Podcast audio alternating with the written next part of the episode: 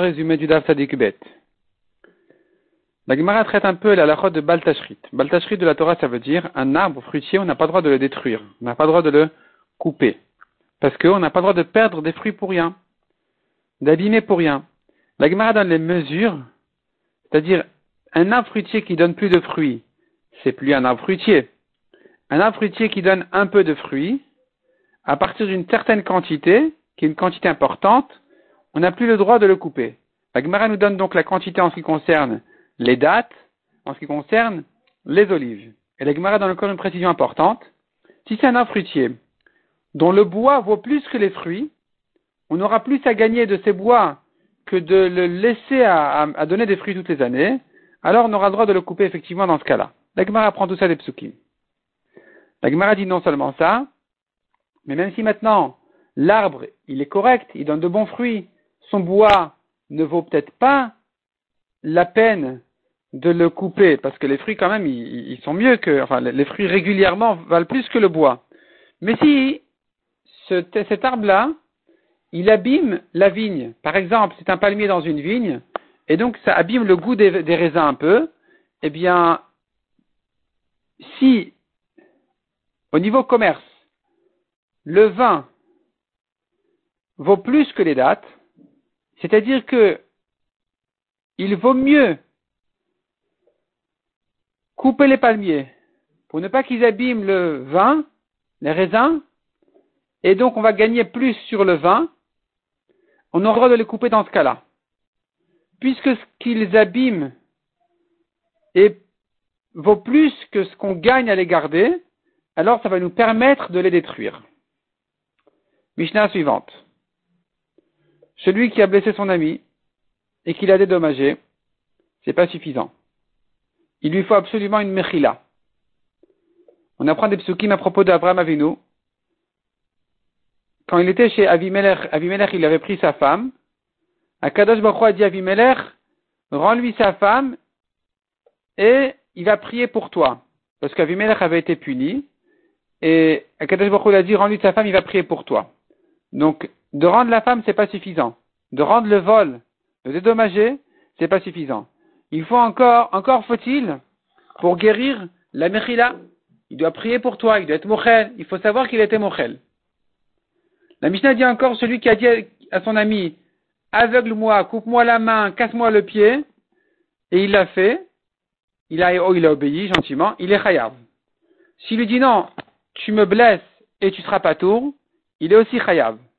Mais s'il a dit, voilà, casse-moi ma cruche, déchire-moi mes habits, et tu seras pas tour, dans ce cas-là, il est pas tour. S'il a dit, casse-moi la cruche, il n'a pas dit, tu seras pas tour, alors il sera chayav. Mais s'il a dit clairement, tu seras pas tour, alors il restera pas tour.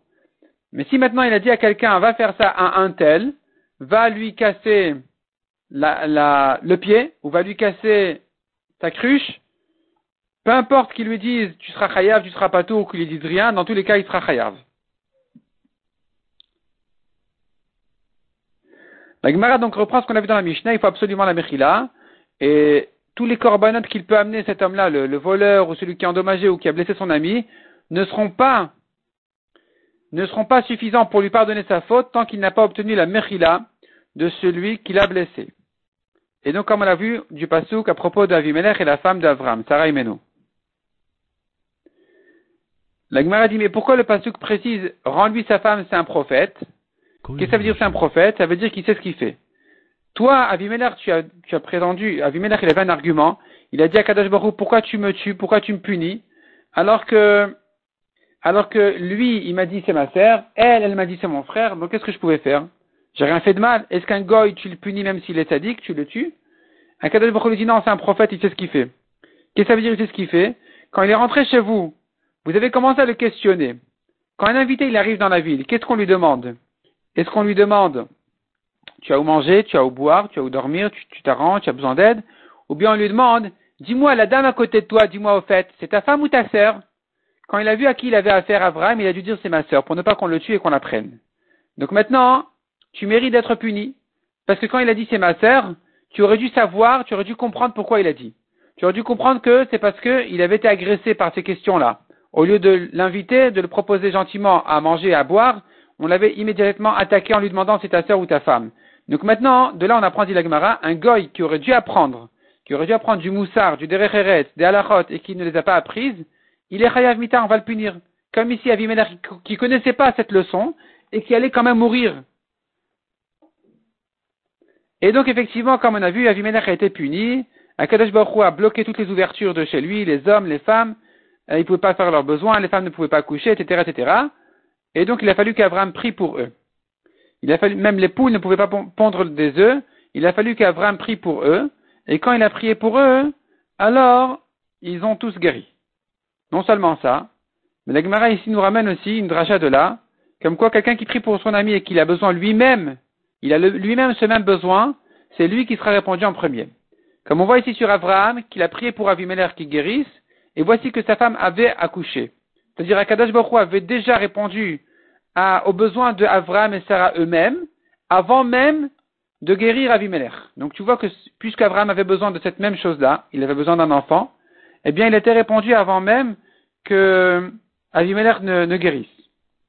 La Gemara ramène encore un pasouk de Yov, on voit ce même principe.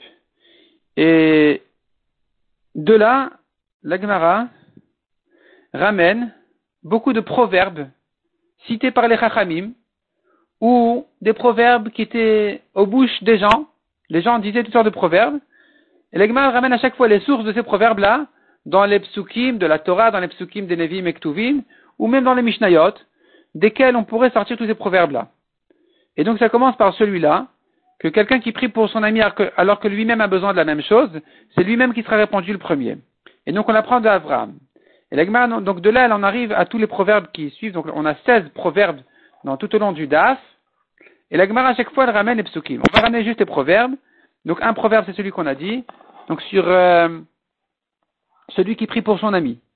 Celui qui prie pour son ami, c'est lui qui est répondu le premier s'il en a besoin. Un autre proverbe, quand on sort l'épine du chou, des fois on abîme le chou lui-même aussi. Pour dire, quand des fois on nettoie euh, une communauté, on veut euh, reprocher et punir les Rechaïm, eh bien les Tadikim ils souffrent aussi en même temps. La Gemara ici ramène encore une dracha qui n'est pas basée sur un proverbe à propos de Yosef qui avait présenté ses frères à Paro en choisissant les frères qui ne sont pas forts, de manière à ce qu'il ne les nomme pas des, des généraux d'armée. Et donc la Gemara dit qui sont ses frères, c'est les frères dont les noms ont été doublés dans Parashat Vezot Abraha, Moshe a répété leurs noms pour les renforcer. Cinq frères. Donc Zevulun, Dan Aftali, Gad dit encore,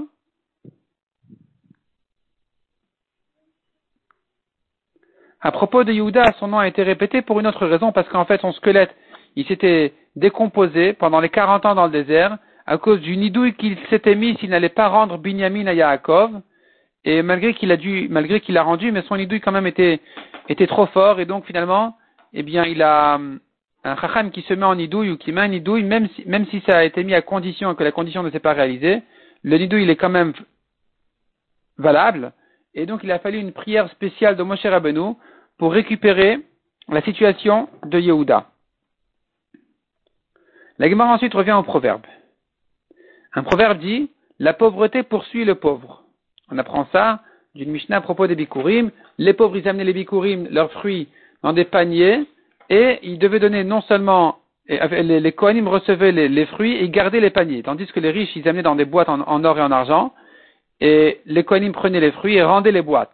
Donc tu vois que la pauvreté, elle poursuit, elle poursuit le pauvre. La Gemara ramène encore une autre preuve d'un autre passage encore. Ou bien la Gemara dit, nous avons un proverbe des Rachanim qui dit quelqu'un qui mange le matin tôt du pain avec du sel, une cruche d'eau, ça le renforce tellement que même 60 coureurs ne pourront pas le rattraper. D'ailleurs, ça le protège de 83 maladies. Encore un proverbe. Si on t'a traité d'âne, ne dis pas, ne t'énerve pas, au contraire, mets sur toi la selle d'âne. Ça veut dire, on t'a insulté, au lieu de dire non, amuse-toi avec, dis oui, oui, je, suis comme ça. De même, un proverbe qui dit, celui qui a quelque chose de, un inconvénient sur lui-même, Qu'il le dise en premier, qu'il ne se gêne pas de le dire en premier, qu'il ne le cache pas, au contraire. Comme Eliezer qui a dit immédiatement quand il est arrivé chez Lavan, il a dit voilà, je suis le serviteur d'Avram, je suis l'esclave d'Avram. Encore une chose, un modeste ne doit pas se gêner quand même à réclamer le sien, à réclamer ses besoins. Encore un proverbe qui dit 60 souffrances aux dents qui entendent son ami manger et qui ne mangent pas avec lui.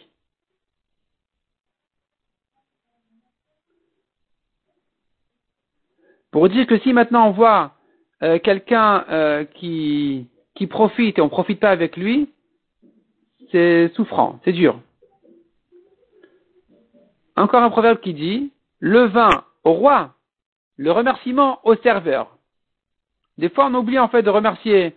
C'est pas que des fois on oublie, c'est que finalement le serveur ne vient que servir le vin du roi et c'est lui qui, ramasse tous les, tous, tous les remerciements. Les remerciements. Encore un proverbe qui dit, le chien, quand il a faim, il mange n'importe quoi, même des choses immangeables. On ramène un passage qui dit, voilà, quelqu'un qui est rassasié, même ce qui est, même le miel, il va le dégoûter. Quelqu'un qui est affamé, même, même ce qui est amer, est doux pour lui. Encore un proverbe qui dit, les mauvais palmiers se retrouvent à côté des, arbres non fruitiers, c'est-à-dire la fréquentation, la mauvaise fréquentation, elle influence toujours. on apprend ça un pasouk dans la Torah, et ça va retrouver Ishmael, c'est pas pour rien. De même, dans les Nevim, dans les Ktuvim, dans les Mishnah, dans une Mishnah, dans une Braïta, on, revoit à tous les, à tous les, à toutes les reprises, on revoit ce principe-là. Encore un proverbe qui dit, quand tu appelles quelqu'un pour l'aider ou pour le corriger et il n'entend pas, pousse sur lui la muraille et jette-la sur lui. Rejette-le. Laisse-le tomber, finalement, il n'a plus de chance. Irrécupérable. Encore un proverbe qui dit, le puits d'où tu as bu, que tu as, profité de lui, ne jette pas là-bas une motte de terre. Ne le rejette plus. Même quand tu n'en as plus besoin, tu dois le respecter. D'ailleurs, on apprend ça des, Égyptiens. La Torah dit, ne rejette pas un Égyptien parce que tu étais, tu as vécu chez eux en Égypte. Tout le monde sait de quoi ça avait l'air là-bas. Et malgré tout, la Torah, dit, non, ne le rejette pas, finalement, il t'a reçu quand même. C'était une, auberge désagréable, mais quand même une auberge. Encore un proverbe qui dit, un homme dit à son ami, si tu viens soulever avec moi ce fardeau, je le ramasse, sinon je le laisse. Donc s'il a une affaire à faire ou quelque chose de risqué ou de désagréable ou quoi, il demandera toujours de le faire avec quelqu'un d'autre. Il ne voudra pas le faire tout seul.